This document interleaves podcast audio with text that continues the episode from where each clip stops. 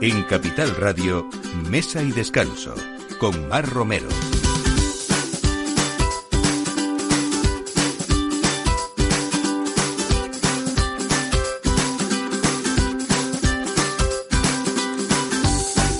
Buenos días. Eh, nada, hora del aperitivo en este intenso verano que esperemos que de domingo estén ustedes los que trabajan, pues les quedará poco seguro o habrán regresado y los que no, pues que disfruten allá donde estén, en la playa, en la montaña, en su pueblo. La cosa es eh, disfrutar y sobre todo eh, disfrutar de este tiempo de gastronomía en el que nos acompañan cada domingo. Hoy vamos a hablar pues de esas fuerzas renovadas que saca siempre un hostelero después de haber pasado todo el tiempo este de pandemia y aún siguen siendo constantes, permanentes y manteniendo la ilusión. Este es el ejemplo de Cristina Ibarra, de un restaurante en el barrio de las, Saletas, de, las Salesas perdón, de Madrid, que se llama Cook y que está siempre lleno de novedades, eh, de apuestas gastronómicas sugerentes, ahora muy frescas, por supuesto, y también una apuesta por esos restaurantes que no tienen terraza, que vamos a hablar porque en verano también apetecen momentos de estar dentro, eh, pues fresquitos, con aire acondicionado, ¿no? Bueno, esta es una de las propuestas. Otra, nos vamos a ir hasta la Sonsierra de, de Navarra, porque mm, bajo ese lema que es el espíritu explorador y con el sello de calidad de las bodegas Marco Real, el equipo de esta bodega tiene como objetivo poner en valor esos viñedos propios de la bodega en la Sonsierra Navarra y elaborar en las mejores zonas eh, de vinos que aportan esa máxima expresión y personalidad de cada denominación que ellos tienen. Hoy vamos a tener con nosotros al enólogo Kepa Sagastizábal para que nos cuente todo esto y la Fonda de la Confianza es un nombre que para muchos es histórico porque es el nombre que recibe el espacio que pone sobre la, mesa la novela Insolación de Emilia Pardo Bazán y en ella eh, la intención es rendir tributo a las antiguas casas de comida. ¿Quiénes? Pues José Luis Esteban y Paco Patón, un equipo que ha formado un tándem porque tienen mucha historia que después vamos a contar detrás, mucha historia gastronómica, eh, mucha historia de, de, servicio y sobre todo, bueno, pues eso, dos experiencias que se han unido para crear esta Fonda de la Confianza en Madrid hace muy poquitos meses, en el mes de mayo. Y vamos a hablar de alguien que tiene esa filosofía de descubrir diferentes vinos que por sus particularidades eh, merecen estar en los lugares más altos del escalafón y desde 2000, desde el año 2000 Aten Vinos ha hecho esta distribuidora que coge vinos en exclusiva solo para Madrid eh, ha hecho esto buscar eh, esos vinos con ciertas particularidades que aunque en esos momentos todavía eran grandes desconocidos hoy realmente son grandes referencias y grandes marcas en el mundo vinícola español. Miguel Martín nos va a acompañar hoy para elegirnos esos vinos de verano y darnos pistas. Así que todo esto a partir de ahora con Miki Garay en la realización y Mar Romero quien les habla. Bienvenidos a Mesa y Descanso. Mesa y Descanso, Capital Radio. Que te diga que me muero por tener algo contigo. Y es que no te has dado cuenta de lo mucho que me cuesta ser tu amiga. Ya no puedo acercarme ya a tu boca sin desearla de una manera loca. Necesito controlar tu vida, ser quien te besa y quien te abriga. Hablábamos de esas personas profesionales que siempre tienen cosas que contarnos, que se renuevan cada día y que sobre todo cada vez los restaurantes son solo meramente restaurantes, sino muchísimas más cosas. Cristina Ibarra, buenos días, bienvenida. Hola Mar, buenos días. Bueno, vamos a empezar hablando de esa cocina fresca, de cada propuesta de cada día. Sabemos que en Cook hay muchos clásicos de los que vamos a hablar porque en prácticamente dos años y pico, todavía no hemos llegado a los tres años. Casi, casi. Eh, bueno, realmente se ha convertido en un referente madrileño eh, por muchas cosas y algo muy difícil que es que en un restaurante se vaya a buscar expresamente algún plato en concreto. Eso te ha pasado con algunos en Cook, ¿no? Sí, eso me ha pasado con varios platos. Por ejemplo, con los mejillones al curry, que es un curry tailandés Eh, lo intentamos quitar de la carta y nuestros clientes no nos han dejado. De hecho, muchos clientes vienen a verlo. Mm, hemos salido muchos programas con ese plato, entonces al final la gente viene por ciertas referencias. Son esos platos de los que te chupas los dedos así directamente, ¿no? Directamente, tú lo sabes. Exactamente, uno de mis preferidos. Bueno, hay también alguno fijo, que como, como esos gambones, por ejemplo, explícanos un poco. Sí, cómo los son. gambones que van hechos, van fritos con un panco, nada grasientos, luego van sobre un guacamole y con una mayonesa especiada que hacemos casera, con jengibre, ajo, un poquito de lima y lo dejamos hacer a baja temperatura y luego lo mezclamos con un poquito de mayonesa casera. En realidad en Cook eh, lo que hay es eh, mucha cocina base tradicional, pero luego con esos puntos frescos en todos los sentidos, no solamente porque es verano, sino también propuestas en invierno eh, que dan ese toque diferente que, que habéis hecho, pues eso, muy personal vosotros en vuestra cocina, ¿no? Sí, sobre todo respetamos mucho el producto, pero intentamos siempre darle un toquecito más allá para que sea algo diferente. Bueno, ¿qué propuestas hay este verano? Así que digas, no me Pues puedo perder. Tenemos esto. varias cosas. Tenemos unas sardinas que van asadas en una ensalada templada, unos pétalos de tomate, cebolla morada y un aceite de piparras. Estamos en plena temporada, además, ¿no? Esa sardina Es grasa, muy- rica. Sí, es muy fresquito el plato, está gustando mucho y la verdad es que ha tenido mucha buena aceptación. También estamos con un salmorejo, con pescados azules en salazón y unas huevas de salmón salvaje y más cosas, más cosas. Había una eh, versión el año pasado de salmorejo con, con ostra. ostra. Hemos- habéis le hemos dado ¿no? una vuelta, sí, hemos metido las huevas de salmón que creemos que le da un punto, cuando se te explotan en la boca, que da un punto diferente y es un plato que está, que está saliendo mucho. Ujú. También tenemos el tataki de secreto ibérico, que hacemos una, so- una salsa con soja, un poquito de jengibre, lo maceramos y luego va con unos daditos de tomate. Muy fresquito para el verano y no engorda para la dieta. Eso, exactamente. También eso es importante, que ahora mismo está la gente en operación bikini, ¿no? Y luego fuera de carta también estamos trabajando un bacalao negro de Alaska, que lo maceramos en miso blanco y luego lo asamos al horno con unas verduritas. Y es un plato que la verdad mm, nos está triunfando. Es que a veces eh, la demostración es eso, ¿no? De que hay gente que le gusta esa cocina clásica Mm. que, que, que tú también eh, ofreces ahí, simplemente que ese, le damos la vuelta de vez en cuando. Por ejemplo, le damos la vuelta a nuestra versión del tigre. ¿Cómo es esta? Bueno, nuestra versión del tigre es una cosa que se me ocurrió a mí cuando estábamos confinados, un poco locura, y son unos mejillones en escabeche casero, eh, luego lo mezclamos con la bechamel y luego lleva un toquecito de kimchi. Ese toque ácido, Siempre esos picantito. puntos distintos, actuales, ¿no? Sí, mi jefe de cocina me dijo que estaba loca, pero cuando lo, cuando lo probó le pareció una maravilla. Y a los demás también, Sí, ¿no? Cuando sí, lo claro.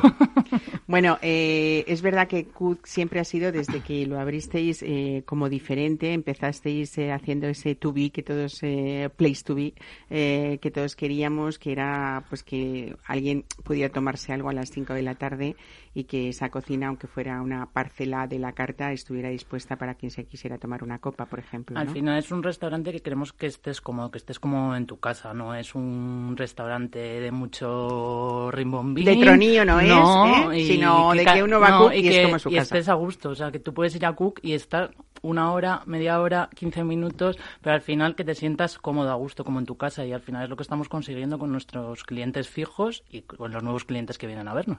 Bueno, era la propuesta tuya desde el principio porque hay mucho toque personal tuyo de tu vida propia puesta en Cook como si fuera una tu segunda casa, la segunda casa de Cristina Yo Ibarra. muchas ¿no? veces digo que parece que estamos como en el comedor de casa. y se lo digo a muchos clientes porque al final hay muchos aspectos de la decoración que son traídos de casa de mis padres, la cristalería era de mi madre, entonces al final siempre tiene el toque mío. Personal, ¿no? Que eso es eh, muy bonito también. Bueno, hay mucha propuesta también en el, en el tema vinícola porque mm, eh, hay una, un recorrido por todas las diferentes denominaciones de origen con referencias importantes también. Muy amiga eres de ostras y champán, ¿no? Para quien quiera tomarse. Cuéntanos esto. Sí, la verdad es que fue una idea que se nos ocurrió pues hace justo antes de la pandemia poner ostras y champán por unidad y por copas y la verdad es que está teniendo una aceptación muy buena. ¿Cuánto puede ser, por ejemplo, tomarnos dos personas? ¿Quién nos podríamos tomar? ¿Dos ostras cada uno y una copa o ostra y copa? ¿Cómo es? Pues ostra y copa serían las ostras a 4 euros la unidad y la copa de champán a 6 euros. Bueno, está fenomenal, ¿no?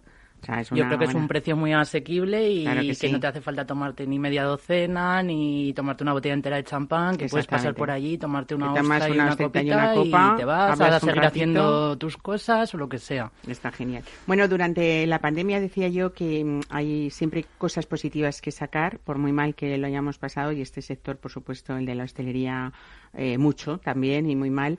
Eh, tú siempre fuiste muy positiva y yo creo que has sacado la especie de, rendimiento de, todo esto y ya mm, e imaginaste, hiciste cosas que, llegaron para quedarse, ¿no? Como por ejemplo, eh, pues, pues la, la, comida a domicilio o algo muy interesante que era que uno podía tener su propio cocinero en casa. Continuáis con eso, ¿no? Sí, a raíz de la pandemia decidimos pues que como la gente le daba un poco de miedo salir, había problemas de aforos y demás, que podíamos llevar cuca a tu casa. Al final es una experiencia que el cocinero acaba los platos en tu casa y desde, vamos, si lo necesitas, desde la vajilla, la cristalería, te lo montamos todo. O sea, que nos olvidamos de cocinar, de montar mesa, de servir, incluso de recoger. Incluso de recoger. ¿Eh? O sea, que nos lo pones es el, restaurante en tu casa, al final. Bueno, fíjate que estábamos hablando de que todo el mundo busca terrazas en el verano ¿eh? y hablamos de esos eh, lugares como, como Cook, que no tiene terraza y, sin embargo, bueno, pues cuando llegan estas temperaturas en los meses de julio y agosto, casi uno agradece llegar a un sitio fresco. un poquito de aire acondicionado nunca viene mal. ¿no? Pero si encima tú le sumas el que en nuestra propia casa en nuestra propia terraza, en nuestro patio, eh, si lo decoramos de una manera muy bonita, eh, lo podéis completar vosotros con esas mesas tan especiales, pues mucho más, ¿no? Sí, esa es la idea, que o sea, se disfrute en Cook o en casa, pero al final que la gente siga viviendo la experiencia Cook, porque al final Cook es una experiencia.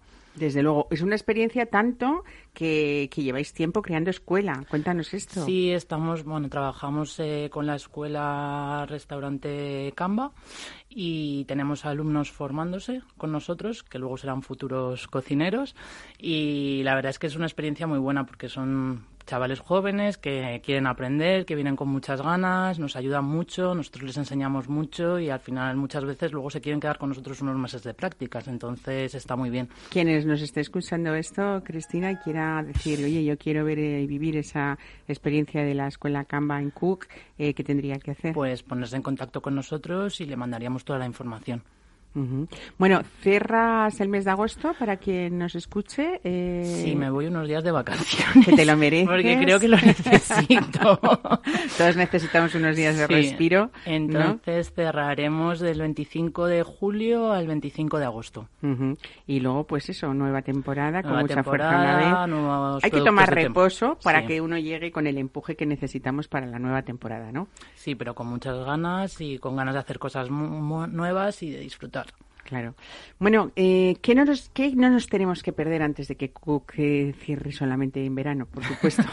Hombre, pues tenéis que venir a probar los últimos espárragos de la temporada, los últimos guisantes de la temporada y los nuevos platos, porque a la vuelta de verano haremos cambio de carta con productos de temporada. Ya llegará incluso algún plato de, caza del que, de la que hablaremos después, que lo hay dentro de esa cocina versátil que, como decíamos, por un lado está con mucho puntos de clasicismo y por otro lado siempre ese punto fresco que tú ese toque que tú le pones que, le doy yo. que siempre sea actual divertido no y que haga que la gente un poco como es el cebo que, al final al final que sea un poco diferente a lo que estamos acostumbrados. Es una cocina además la de Cuz un poco para resumir em, que es muy fácil de, de, compartir y entonces no hay que pensar mucho sino que oye mm, que lo que tú dices, que solamente tenemos media horita, pues venga, que tenemos siempre alguna propuesta. un par de croquetas, una de nuestras focachas que están triunfando muchísimo y estar media horita y disfrutar. Bueno, pues una cocina eh, sincera también y a la par que divertida.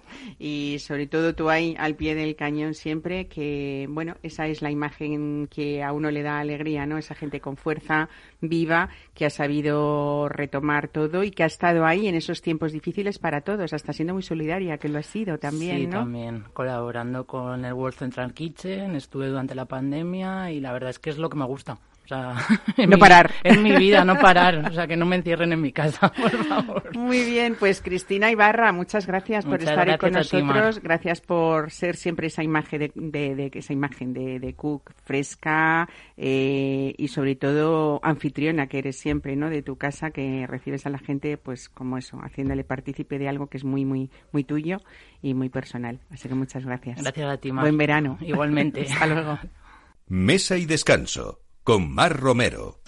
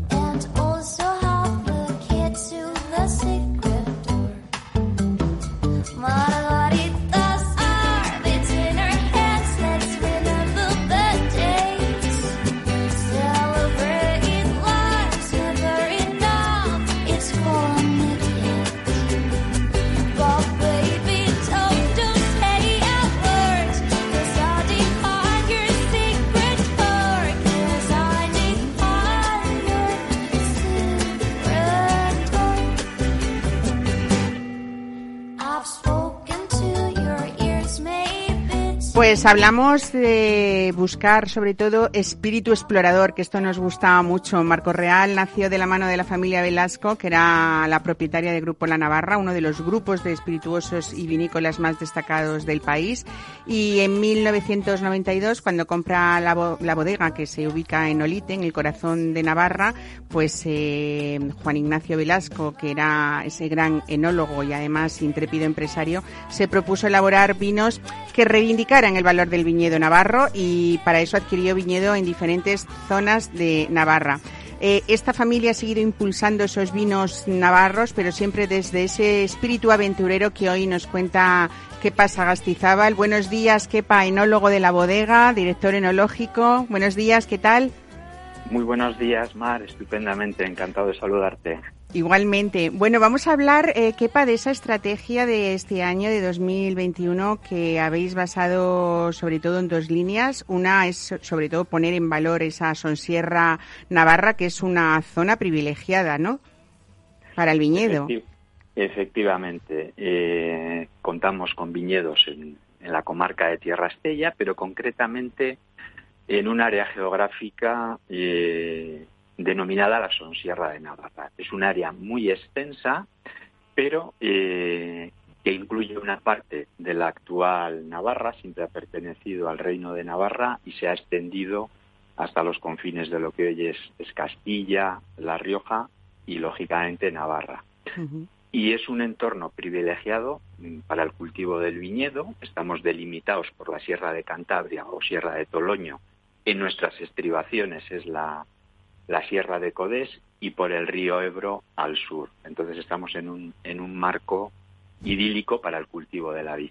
Y, y es lo que queremos poner en valor, es decir, cómo desde ese marco eh, poder ofrecer unos vinos con una personalidad singular, muy arraigados a la historia y sobre todo a ese marco geográfico.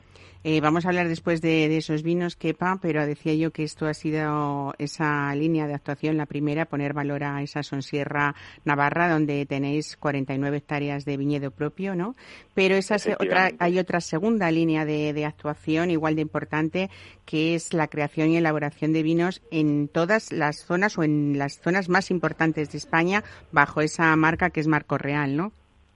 Efectivamente, eh, hemos emprendido este año también pues un proyecto eh, que le llamamos eh, Espíritu Explorador, así como, como pretendemos rescatar la Sonsierra de Navarra, pues pretendemos también, sobre todo en la zona norte de la península, dotarnos de vinos de zonas singulares que demuestren un poquito la peculiaridad y la variedad de todo el viñedo sobre todo del norte de la península. Eh, en este caso, bueno, pues partimos desde nuestra Navarra natal y llegamos eh, hasta el oeste de la península, hasta, hasta Galicia, atravesando La Rioja, atravesando la Ribera de Duero y eh, atravesando Rueda y llegando, como te digo, hasta Rías Baixas en, en Galicia. Siempre descubriendo viñedos peculiares y elaboraciones también un poco peculiares, que pongan en valor cada, cada, la esencia de cada una de esas zonas. También. Es ese espíritu explorador del que habláis, que tú que diriges el equipo enológico de bodegas Marco Real,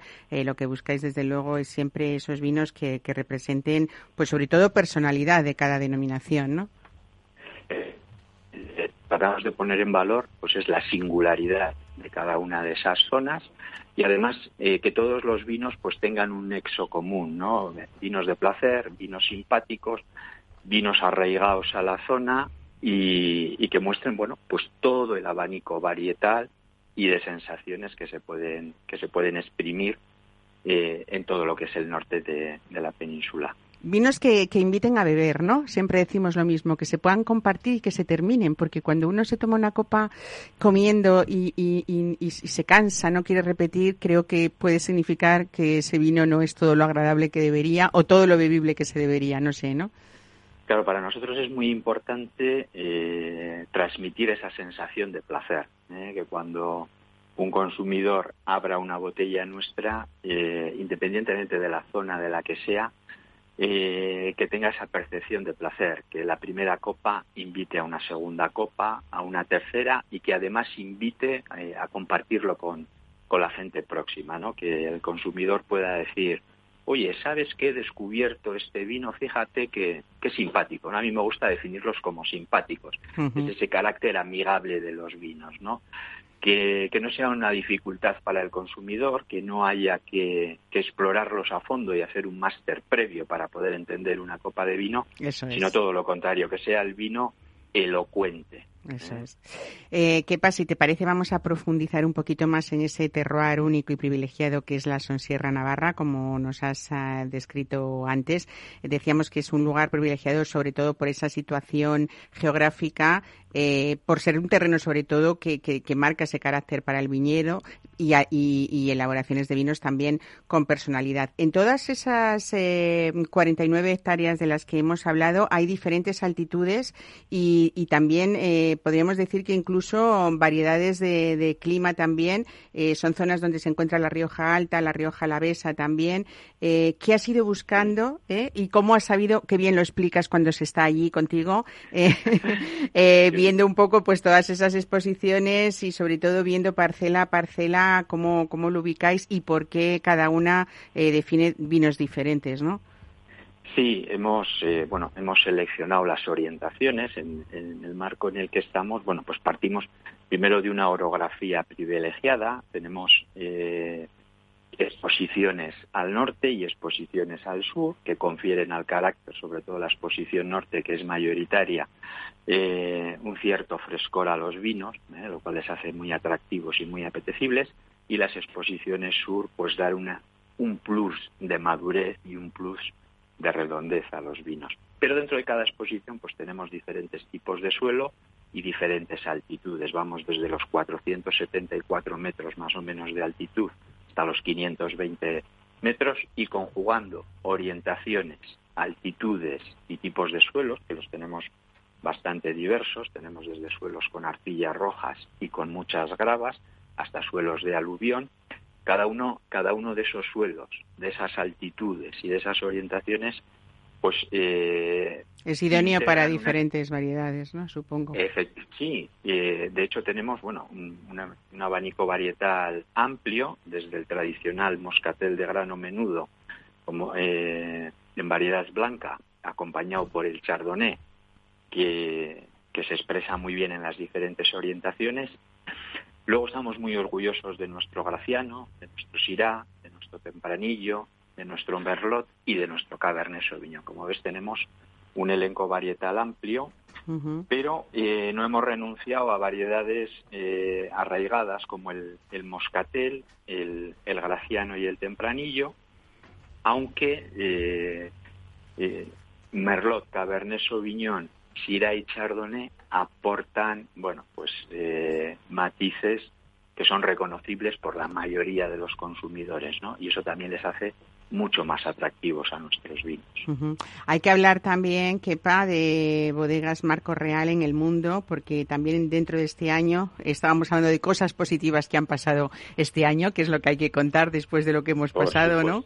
Por supuesto. Ha habido un año de expansión a nivel vinícola eh, y estáis presentes ya eh, en 30 países, ¿no? Eh, hay más, hay objetivo de llegar a muchos más en los próximos tres años, ¿no? Por supuesto, eh, pero bueno, este año hemos intentado eh, consolidarnos en, en 30 países para, para que nos sirva un poco de trampolín a seguir explorando el mundo. Es decir, exploramos el mundo en dos versiones, en una de recopilación de, de terroirs y de vinos y en otra, lógicamente, en la de dar a conocer todos esos terroirs y todos esos vinos al resto del mundo. Ahora estamos en 30 países, pero nuestro objetivo para los próximos años es incorporar 10 o 12 países más por lo menos. Bueno, pues eh, no, no está mal, decimos solo en 30 países como si fuera poco, ¿no? Pero bueno, es importante también eh, decir que, vuestra expansión a partir de este año se va a centrar, eh, entre otros, sobre todo en los países nórdicos y bálticos, que siempre hablamos pues de Estados Unidos, de China, de Centroamérica, pero hay lugares donde se aprecian mucho nuestros vinos y en este caso los vuestros de Marco Real, ¿no? Así es. Eh, hasta ahora, bueno, pues la implantación, digamos que es muy buena en países que tradicionalmente son consumidores de vino y donde estamos muy bien asentados, pero sí que queremos llegar a otros pequeños países en los que la cultura del vino empieza a ser emergente y queremos, bueno, pues eh, poner nuestro primer paso en ellos para, para poder empezar a caminar y si hace falta incluso incluso hacer carreras ya. ¿eh? Bueno, hablábamos de la, de la protagonista que era hoy, que es la Sonsierra de Navarra, eh, pero también eh, vosotros tenéis en propiedad, además, una bodega en Mendoza, en Argentina. Hablábamos de variedades y al pie de la cordillera de los Andes elaboráis Malbec, por ejemplo, que es una de las... Elaboramos Malbec, que es la, la variedad estrella en Mendoza y en Argentina. Estamos, bueno, pues a los pies, a los pies de los Andes, eh, a mil metros de altitud, incluso un poquito más, en, pues en un territorio eh, antes inhóspito, pero que ahora está ya colonizado por el, por el cultivo de la vid y donde la Malbec se expresa extraordinariamente. Bueno, da gusto escucharte eh, Kepa, y sobre todo eh, hablamos hoy de vinos, pero hay que hablar a veces también pues de esa destilería histórica, Destilerías Navarra, que tiene su origen en Grupo La Navarra desde 1580, nada menos, ¿no? Y, cuando hablamos de Navarra hay que hablar de Pacharán, ¿no? ¿Por qué vuestro Pacharán es diferente? Bueno, eh, primero pues porque la tradición de la familia Velasco, como dices tú, viene ya desde 1580 se conoce muy bien el proceso de elaboración y siempre, siempre se ha, bueno, de hecho, pues eh, la destilería fue la, la primera embotelladora, elaboradora ya de, de, Pacharán embotellado como lo conocemos como lo conocemos ahora Juan Ignacio Velasco que, que ha sido el fundador de lo que es la empresa que conocemos ahí fue visionario en ese sentido y le dio un gran impulso a la comercialización y a la elaboración del pacharán. Partimos de pacharanes autóctonos eh, de la zona. Eh, siempre se elabora con, con, pacharán fresco, se hacen unas eh, maceraciones muy controladas y siempre se va buscando esa armonía entre la frutosidad de, del propio pacharán, de la, de la endrina, y, y su integración bueno, pues con el resto de los componentes para ofrecer una bebida que tradicional, tradicionalmente ha sido Navarra y sigue siendo Navarra, como una insignia más, pues también del, del carácter navarro del, de la empresa, porque la empresa sí que tiene un carácter navarro muy, muy arraigado. ¿eh? Entonces, eh, eh, mostramos un poquito al mundo esa esencia navarra a través de, de los vinos y del pacharán, por supuesto. ¿Qué pasa, Gastizabal? También está, en, el ADN y en los genes eh, de la empresa eh, y de la familia que, la ha fundado. Que preguntaba, ¿pacharán también en verano? ¿Por qué no, no? En una terracita, ¿eh? Así Por fresco. Muy bien. o con hielo. Eso en, es. en vaso grande, en vaso mediano o en vaso pequeño, en chupito. ¿eh? Muy Se bien. puede consumir de muchas formas. Pues muchísimas gracias por estar hoy con nosotros, contarnos todo esto y desde luego felicidades a todo el equipo por, por buscar esos tesoros vinícolas, que es lo más importante, ¿no? Tener esas ganas de, de explorar y de hacer disfrutar al mundo, que es lo, lo que más nos gusta contar. Un abrazo. ¿Qué pasa, Gracias. Oye, te espero algún día aquí en el estudio, ¿eh? Cuando quieras. Viaje a Madrid. en Navarra se está fenomenal, pero bueno, en Madrid también tenemos rinconcitos Eh, muy Me bonitos. encanta también Madrid, así que no será difícil que, que me veas por ahí. Estupendo. ¿eh? Pues nada, mientras tanto, feliz verano para todos. Un abrazo. Lo mismo, buen fin de semana y muy buen verano a todos. Hasta pronto, Mar. Gracias. Mesa y descanso. Capital Radio.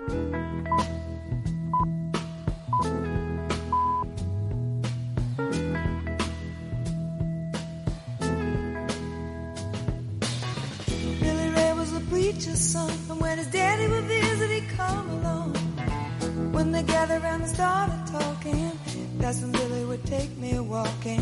Out through the backyard we go walking. Then he looked into my eyes. Lord knows to my surprise, the only one who could ever reach me was the son of a preacher man. The only boy who could ever teach me was the son of a preacher man. Yes, he was.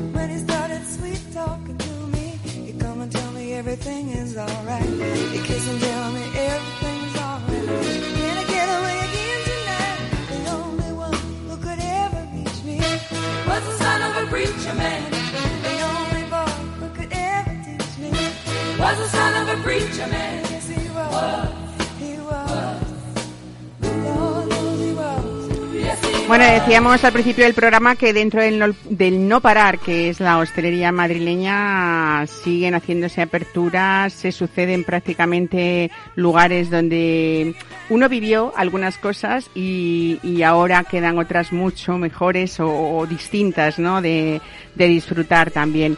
Eh, tenemos un lugar, eh, sobre todo mm, hablando de un tándem importante que son Paco Patón y José Luis Esteban y que ha habido una apertura reciente, creo que es mayo. Ma- Bienvenido primero, Paco Patón, buenos días. Buenos días, bien hallada. Eh, la Fonda de la Confianza en mayo, ¿no? Hace nada, dos, dos Sí, a principios de mayo. Bueno, era, decía lo de lugares donde lo hemos pasado bien porque eh, recuperáis esa, mm, ese local mítico de la zona de San Martín que, que fue ese, el, ese olivo, el olivo de Jean-Pierre Vandel, que era ese franco Por eso, gaditano, que nos enseñó mucho en los 80, hizo ¿no? una labor y un trabajo excepcional este señor. Sobre todo nos que hizo que apreciar. es que somos muy, muy poquito agradecidos. Pero la verdad que este señor que nos descubrió el aceite de oliva a nosotros y era el mayor abanderado con una tienda que tenía justo enfrente y una barra de vino de Jerez. Fíjate que hoy eso nos hizo parece este hombre- normal, ¿no? Pero estamos Ujú. hablando de hace 20 años No, o más, 25. más, más. Vein- Y ¿Cómo trein- pasa el tiempo? 30, y 30, y 30. ¿no? Sí, sí. Hacer eso, hacerse abanderado de, de los vinos de Jerez cuando llevamos peleando tanto tiempo para que haya una representación en las cartas digna de, de- de esta denominación de origen y sobre todo de que apreciáramos nuestros aceites de oliva virgen extra, eso sí que fue eh, llegar, ser un pionero, ¿no? Ambas cosas, de hecho, no te creas que había mucho aceite de oliva en cristal, ¿eh? Y yo era. te puedo decir que no sé si tú recuerdas que nosotros también empezamos con Joaquín Felipe a hacer menús en el cual en el año pues 2001 por ahí a meter vino de Jerez entre medias y no dieron un par de collejas, ¿eh? Ahora no va a ser ningún gastronómico a nivel mundial que no incorporen alguna copita de amontillado, palo cortado. Bueno, de- vete a Londres, ya verás qué lecciones nos dan. Por ¿no? eso te digo. Claro. Y aquí te digo, ¿eh? Además, como todas estas cosas están por escritas, Eso es. Bueno, hablaba yo de ese tándem eh, que, que sois eh, tú y José Luis Esteban, tú, un Paco Patón, durante muchos años director de gastronomía del Hotel Urban, del grupo Derby. Eh, ahí, y luego después en Cebo también, ¿no? En Cebo conseguisteis Bueno, a la me- estrella a- Michelin. A mí me tocaba todo. Yo era director de alimentación y bebidas del Villarreal y de del Urban. Villarreal también, exactamente. También hicimos eh, no solo de comida vive el hombre, sino también hay que alimentar el cuerpo, el alma y quitarse la sed en estos tiempos. Bueno, y José también Luis es- hicimos el, el glass bar, la terraza. Es verdad, el Glass. Bar. Cuántas cosas, Sí, sí. ¿no? Qué bien lo pasábamos Sí. en esa terraza. Ahora cuando se inauguraba el verano. Ahora lo seguimos pasando bien, ¿eh? El otro día No decía José Luis, de joder, tío, te estoy viendo como hacía años que no te veía. Disfrutando, Porque- ¿no? Sí, porque además ya empiezan a venir clientes de toda la vida que vienen a pasarlo muy bien y se juntaron los astros y la verdad que dimos un servicio de cena que casi se nos junta con la mañana. Bueno, hablábamos eso de, de ese tándem porque aparte de ese repaso que hemos hecho contigo, también José Luis Esteban ha pasado por los fogones del Senador de Salvador o en Lágrimas Negras del Hotel Silk en Puerto América y habéis coincidido los dos en esos proyectos de Milesime en España y en México también. Y bueno, eh, ahora dijisteis, hay que juntarse para hacer algo qué, algo Pero, distinto. eh, además estamos haciendo algo distin- distinto, muchas cosas que no las voy a decir, porque no las decimos nunca, porque la verdad que la unión de José Luis y mía fue para hacer cosas solidarias. Eso fue donde nació nuestra amistad, de verdad. Nos conocíamos, teníamos tratos, salíamos, corríamos. ¿Hace cuánto de eso?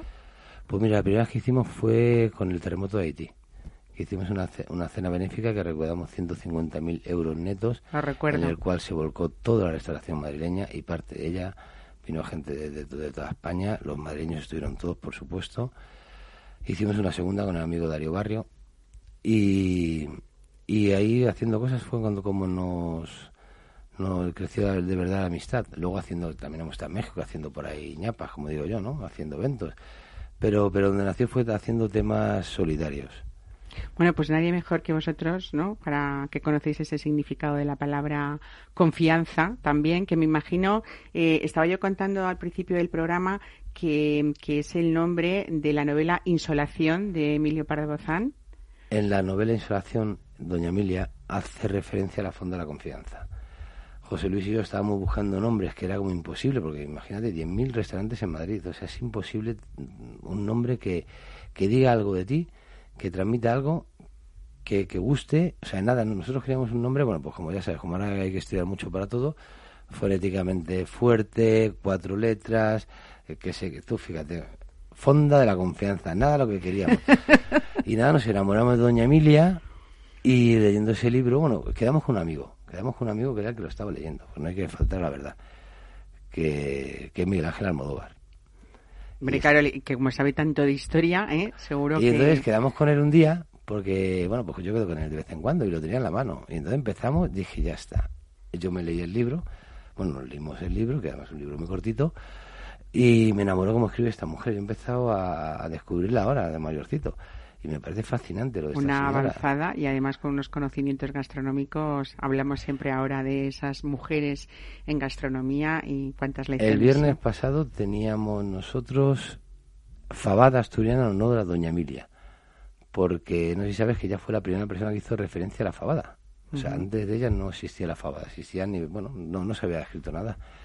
Y, y aún haciendo calor, no hemos hecho muchas, hemos hecho poquitas raciones, pero, pero sí, sí, la gente las ha pedido. Yo fíjate, alguna vez he contado que una de las eh, pocas herencias que me quedó de mi abuela paterna fue un libro de cocina de ella que se llamaba el libro de la cocina moderna. O sea, Claro. fíjate, en aquella época, ¿no? Y mi abuela tenía ahí súper cuidado y ahí estoy yo, siempre pendiente de restauración porque el libro lo pide, pero es, es Pero- algo encantador. Pero fíjate que nos yo me imagino que todas las generaciones piensan lo mismo, que creen que han descubierto América todos.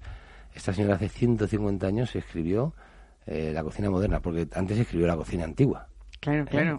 Entonces, primero se molestó y se preocupó en recoger eh, todo este, est- esta cultura gastronómica.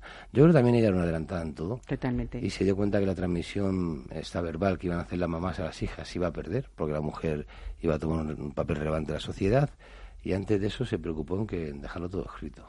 Bueno, pues entonces vuestra intención ha sido con la Fonda de la Confianza rendir tributo a esas antiguas casas de comida, supongo, ¿no? Eh, José Luis compra los productos de temporada eh, el mismo día que va a cocinar, ¿no? José, Ahí a tenéis- nosotros nos mandan en la noche antes desde cuatro lonjas, ya van cinco distintas por toda la geografía, dos en Galicia, dos en Cantabria, dos en el Mediterráneo, ya tenemos en el Atlántico, en la, en la zona de Cádiz también alguna otra, y nos dicen cosas y peces. Primero, somos absolutamente rigurosos en la temporalidad del producto. En todo. Temporada con, en todo. Carne, pescado. Nosotros hemos tenido un, un poco de atún unos días cuando está la almadraba. Ahora empiezan a llegar los bonitos. Eh, y de hecho el, el bonito estaba llegando, pero no lo habíamos cogido porque no, no estaba tan terso como queríamos. Al final es como todo. Empieza la temporada, pero igual lo- los primeros no son los mejores. Y tenemos eh, pescado muy, muy en desuso. O sea, rubio, eh, no sé, San Martiño, no sé, te- tenemos pescados que la gente se lo conoce. Y, y luego, la verdad, que recibimos a lo mejor dos peces de tres kilos por las raciones que tocan. Se acaban al mediodía, pues por la noche no hay. O a veces los tenemos que guardar, porque bueno, yo no estoy nada de acuerdo con esto de las maduraciones de las carnes, que se nos está yendo un poco. Sí. Lo que sí que tienen que reposar. Y los pescados vienen tan frescos que no los podemos servir. Los tenemos que dejar un día o dos en Porque, cámara. claro, hay que dejar que pierdan agua, ¿no? Un poco. Y, que- nervio. que está claro. Claro. Entonces a veces dicen, no, no, este déjale un par de días en la cámara que Mm. está... Hay gente no". que, nos, que es verdad que se sorprende, eh, eso en Galicia pasa mucho, pero se sorprenden cuando la gente te dice que, que sobre todo cuando pesan mucho, ¿no? Pues esos rodaballos de 8 kilos, hay que dejarles dos que o tres días que, hay que dejarles pierdan reposar. y que esa carne A se nos ha pasado ya más de una vez y, y no hemos podido ofrecer todo el pescado que teníamos porque estaba demasiado fresco. Claro. Bueno, tú decías que habéis abierto y ha sido como una afluencia que supongo que sí que contabais con ella, porque todos contábamos con que ese tándem Paco Patón, José Luis Esteban tuviera, pues eso, el éxito que todos esperamos, pero no por nada, sino porque hay una experiencia detrás, él en la cocina y tú en la sala. Eh, no, no creo que sea fácil y mucho menos en estos tiempos, pero desde luego hay, mm, me gusta mucho veros las caras que he visto, porque hay mucha ilusión ahí y sobre todo dominio de todo, ¿no? Entonces, eh, ¿cómo está ese equipo? Muy Pues, grande, ¿no? Efectivamente, eso es lo que te iba a decir. Tú fíjate, tú decías que yo llevo 21 años en dos hoteles con gente maravillosa que siguen allí, que les quiero a todos y que siguen haciendo un trabajo excepcional. Pero que yo les miraba y ya sabían lo que quería decir. O sea, yo, no, yo no hablaba. Yo no tenía que decir. Esto es como cuando tu padre te va a regañar. No, No, yo, yo, yo he regañado poco bueno, alguna vez, pero no. Entonces, esa facilidad que yo tenía, que claro, todo fluía. Abremos la terraza, ah, no pasaba nada, hacíamos esto.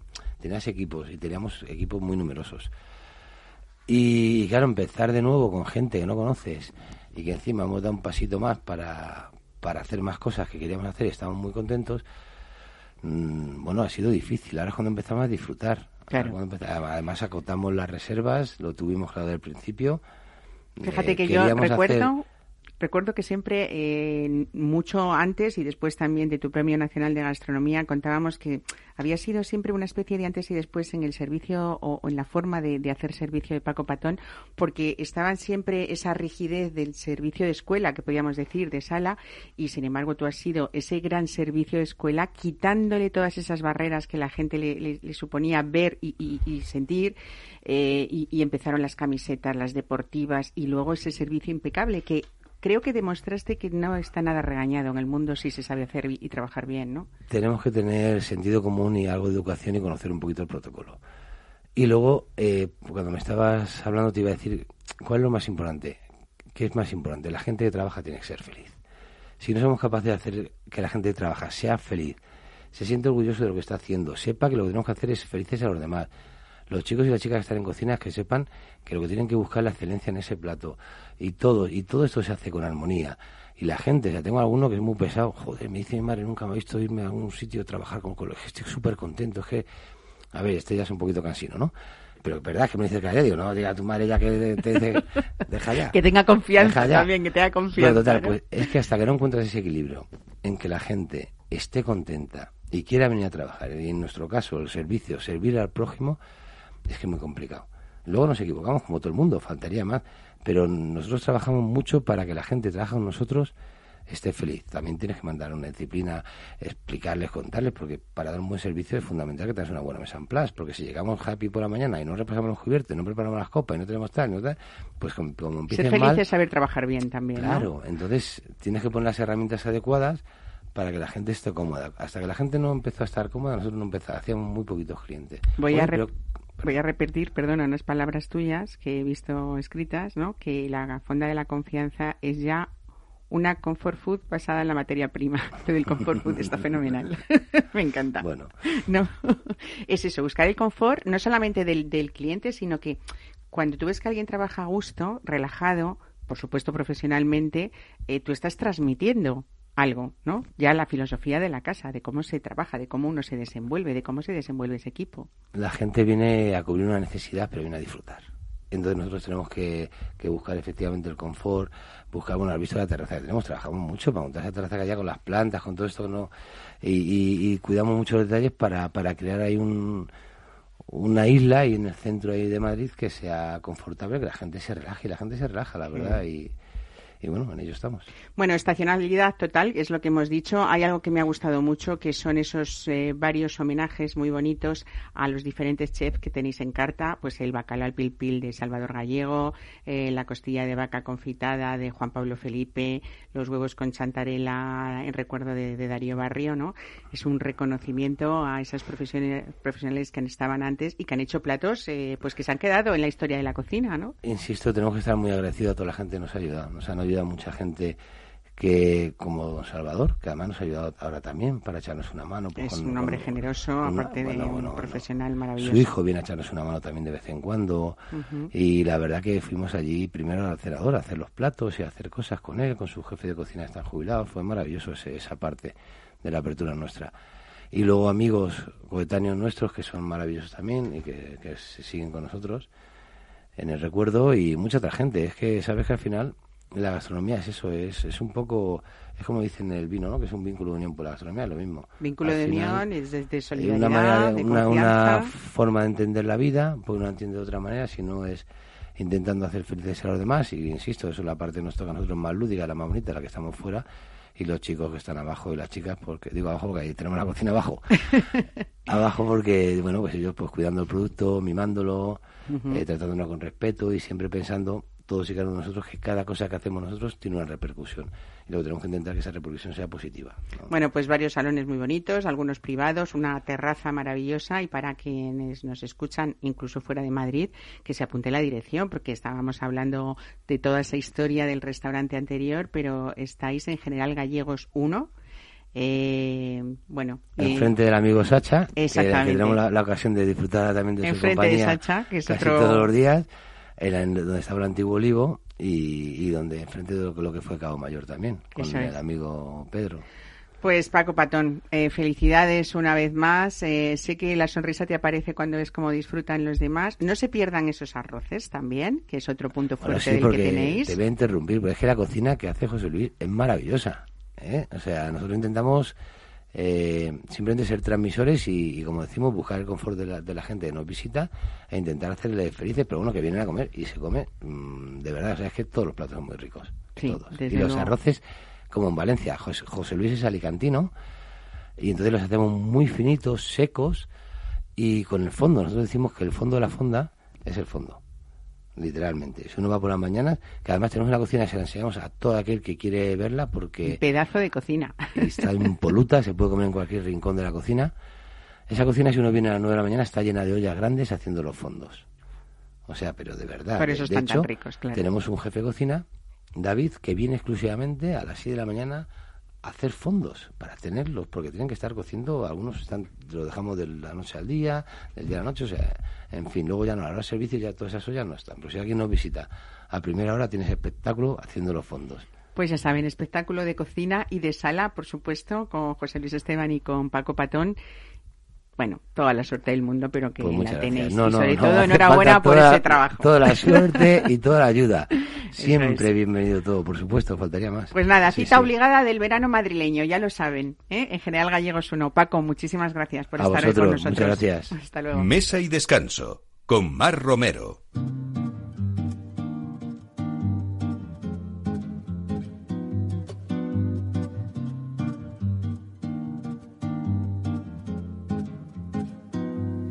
Esperaré a que sientas lo mismo que yo, a que a la luna la mires del mismo color. Esperaré que adivines mis versos de amor y a que en mis brazos encuentres calor. Esperaré a que vayas por Bueno, y hablamos sobre todo de, de- de- de descubrimientos y gente que trabaja para explorar, para descubrir. Eh, decía también en la presentación del programa que desde 2000 la distribuidora Aten Vinos ha tenido siempre esa filosofía de descubrir diferentes vinos y en aquel momento incluso eh, ellos pensaban que iban a merecer estos vinos los lugares más altos del escalafón, pero tampoco eran grandes eh, quizá eran bastante grandes desconocidos, ¿no? No iba a decir que no eran grandes conocidos. Bueno, Miguel Martín, bienvenido, buenos días. Muchísimas gracias. Eres la persona más joven del equipo, podríamos decirlo así, del equipo Atem Lo podríamos ¿no? decir y es lo verdad. somos, y lo eres, ¿no? Eh, bueno, eh, siempre está esa filosofía, eh, por supuesto, de- del fundador o de los fundadores, que uno de ellos fue tu padre, Exacto. es tu padre. Es. Y, y, bueno, mucho de esfuerzo, mucha ilusión. Se han ido siempre incorporando a, través de los años esas bodegas diferentes en el catálogo de Aten, pero lo que yo decía era siempre que habéis buscado un hueco eh, a cada vino que os parecía interesante. Eso es lo que te han intentado proyectar, que busques, ¿no? Que, que, que explores. Por lo menos es lo que se intenta, al fin y al cabo. Intentar buscar, estar probando vinos y algo que represente una calidad-precio excepcional, que se lo van a merecer todo el mundo y que lo, pueda- eh, lo pueda probar todo el mundo y disfrutarlo, porque el, el vino al final es un disfrute. Eso es. Bueno, hoy estás aquí para, para recomendarnos vinos que a ti te gusten y sobre todo que pienses en la gente de tu edad, que son los veintitantos, ¿no? Que también la gente de veintitantos sabe beber, ¿eh? Que eso es que beber, disfrutar con responsabilidad. Eh, pero tengo que decir también que a pesar de esa juventud eh, hay una trayectoria ya muy importante. Tú has estado de sumiller en restaurantes como Diverso, eh, con tres estrellas Michelin, en Coque con dos estrellas Michelin. Quiero decir que antes de llegar a Aten uh, mm, no, no te han cogido así porque Me tú te llamarás Martín de apellido, ¿no? Exacto, poco a poco me he estado formando en la sumillería. Al final es lo que en realidad nos ha gustado a mi padre y a mí, a mi padre durante 30 años y a mí durante menos tiempo. Me paso a la distribución con él, eh, que me parece también una parte muy divertida y que nos ayuda, digamos, a ayudar al resto a descubrir estos vinos. Eh, Nosotros somos los primeros y se los mandamos a diferentes sumilleres para que los vayan descubriendo y que lleguen al, al público final, al consumidor final. ¿Qué le dirías a esa gente de tu edad para que empiece a disfrutar o a aprender de, de vinos sin etiquetas? De que no le dé miedo, me imagino, pero sigue tú que que se lo tomen como si fuese una copa, al fin y al cabo, a- al fin y al cabo, porque a mí una cosa que siempre me ha jorobado ha sido que me digan que no se bebe vino porque no se sabe. El vino no, no hace falta saber, es disfrutar, juntarte con tus dos, tres amigos, en una terraza, en tu casa, en cualquier lado, y disfrutar. ¿Cómo se bebe un vino? No tiene protocolo para beber un vino. ¿Lo quieres coger por arriba de la copa? Pues por arriba en una copa. ¿Lo quieres beber en un chato? Pues bébelo en un chato. No pasa nada, el caso es que se disfrute. Claro, Y una es- vez que a uno le gusta o valora lo que está bebiendo con el tiempo, irá aprendiendo ese mediano protocolo que Exacto, requiere, no para nada, ni para pin- ni, ni para aparentar, sino simplemente, pues eso, una copa se coge de cierta manera para que la copa no se caliente, por poner un ejemplo, ¿no? Exacto. Eh, pero, pero ese protocolo no, no, que no sea lo que nos agobie a la hora de ir a un restaurante o a una terraza y pedir un vino, ¿no? Exacto, por, eh, por favor, que la gente beba vino. Eso es lo único que queremos. Bueno, tú has traído tu selección, así que cuéntamela, ¿eh? La de, la de este verano. Bueno, pues he hecho una pequeña selección de vinos para este verano que hace muchísimo calor, ya lo estamos notando desde hace unas semanas. Entonces, ¿qué es lo que nos apetece? Algo fresco, algo que sea fácil de beber, que no sea eh, una alpargata luego en, el, en la propia boca. Entonces he hecho una selección de tintos y blancos. Eh, te voy diciendo algunos, vamos a empezar por algunos blancos, como puede ser Eduardo Peña. Eduardo Peña es un vino del Ribeiro, eh, elaborado con tres variedades típicas de la zona, Treisadura, Godello y Loureira. Eh, se le da una crianza de Elías para darle algo un poquito más de cremosidad al vino, pero algo fácil de beber, algo que se le mete en la cubitera, que esté bien frío y es lo que nos apetece, sobre todo. Y disfrutar, ¿no? Nos hemos ido a Galicia y ahora ¿dónde me llevas? Pues nos vamos a la otra punta, nos vamos a ir a las islas. ¡Hala, qué A las- bien! concretamente A Canarias. a- exacto, a las Canarias con las bodegas El Sitio. Esto es una bodega que eh, los lugareños la tienen mucho aprecio cuando se les dice una buena bodega de la, de la zona. Te van a decir o el grifo o esta bodega que se llama El Sitio. En Tenerife, ¿no? Exacto, que hace muchas cosas muy curiosas, intenta recuperar algunas de las variedades autóctonas, como puede ser la forastera, pero yo vengo a hablar de, de un vino que es para verano, que es frutal, fresco y fácil de beber. Una malvasía. Claro. Una malvasía Además es como, como la variedad típica o que más se conoce canaria, ¿no? Exacto. Pero esa, esa malvasía aromática fresca es, bueno, Es lo que nos apetece, ¿verdad? apetece en, estos momen- en estos momentos. Porque si me das una sardone con mucha barrica, pues igual te la tengo que echar para atrás, porque no me lo pide el cuerpo. Claro. Eso me lo pide cuando hace un poquito más de, algo más de frío. y continuamos. Pues continuamos y nos volvemos al norte. Nos, va- nos vamos a ir al País Vasco con una bodega bastante nueva, eh, tiene alrededor de unos 15 años, que se llama Gorka Izaguirre. Eh, concretamente el vino, uno eh, para mí es mi favorito de la bodega, es G22. G22 es un, un vino al que se le da una crianza también de Elías, le da algo de cremosidad, pero sobre todo a mí lo que me sorprendió era que yo venía a probar muchos chacolís que se llaman, eh, que tienen aguja, que tienen ese carbónico y al final eso a mí particularmente no me agrada. Necesitamos algo un poquito más tranquilo y por eso mismo decidí este vino que es una Andarra Bizurieta, una variedad casi extinta y que han ido recuperando, muy difícil de trabajar y da una calidad estupenda. Es la demostración de cómo ha cambiado esa zona y cómo ha cambiado el Chacolí también, ¿no? En esa bodega que tiene vinos eh, maravillosos con unas súper equilibrados, ¿no? En acidez y en todo. Exacto. Muy bien, G22, genial, tomamos nota. Y bueno, algún tinto también no, puede, no nos puede faltar, pero También hay tintos para el verano, ¿eh? Tintos en verano, algo suavecito, pues, eh, ¿qué es lo primero que se me ha ocurrido? Una mencía.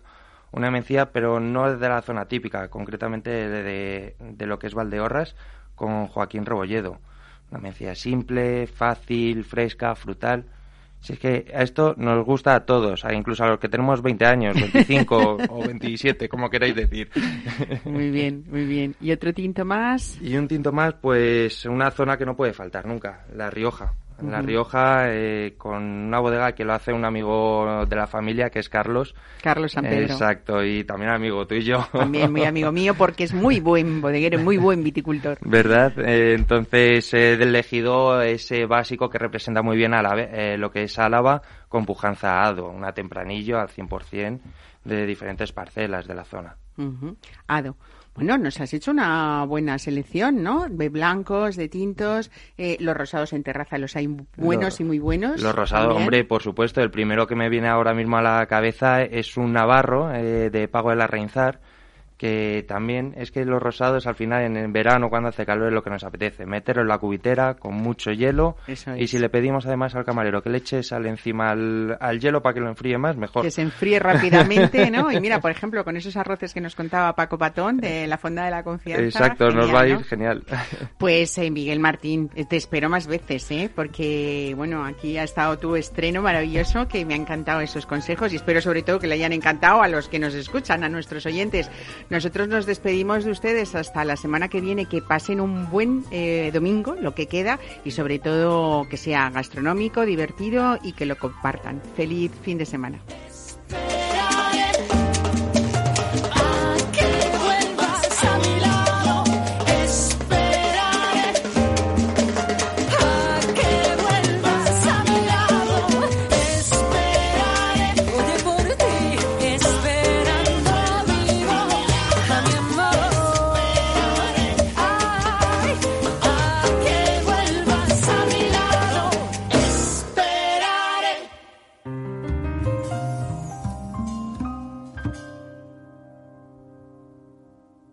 Mesa y descanso con Mar Romero.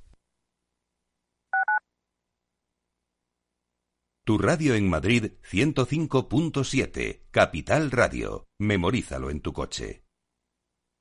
Restaurante Ferreiro, todo el sabor de la cocina asturiana con los mejores pescados de pincho de nuestros mares y nuestras carnes del Principado. Recetas sabrosas y actualizadas junto a los platos más emblemáticos de la alta cocina asturiana. La fabada, premio la mejor de Madrid 2017 y las verdinas con bogavante y almejas. Pruebe nuestro famoso arroz con leche y nuestros menús diferentes en cada temporada. Calle Comandante Zorita 32, teléfono 91 553 93 42. Una recomendación del programa gastronómico Mesa y Descanso. Ahora más que nunca tienen un propósito. Marta, Pedro, Lucía. Seres extraordinarios que con pequeños gestos, como cerrar el grifo mientras enjabonan, cuidan el agua. Únete a ellos. Descubre tus superpoderes en canaldeisabelsegunda.es. El poder está en tu mano. Cuidando el agua, cuidamos de todos. Canal de Isabel Segunda. Disfruta de la mejor cocina gallega en Montes de Galicia. Todo un clásico moderno en el barrio de Salamanca. Disfruta de la variada dieta atlántica, de las mejores carnes y pescados tratados con respeto y transparencia y regados con una de las mejores bodegas de la zona. En grupo, en familia o en pareja, Montes de Galicia te ofrece el espacio perfecto en cada ocasión. Atalayar vuelve a Capital Radio todos los lunes a las 10 de la noche. El espacio de análisis sobre la actualidad internacional regresa con los grandes asuntos que son noticia en el mundo. Un programa de referencia para comprender lo que ocurre en el contexto global, por qué ocurre y cuándo ocurre. Atalayar en Capital Radio con Víctor Arribas. Los lunes a las 10 de la noche. Capital Radio, la genuina radio económica.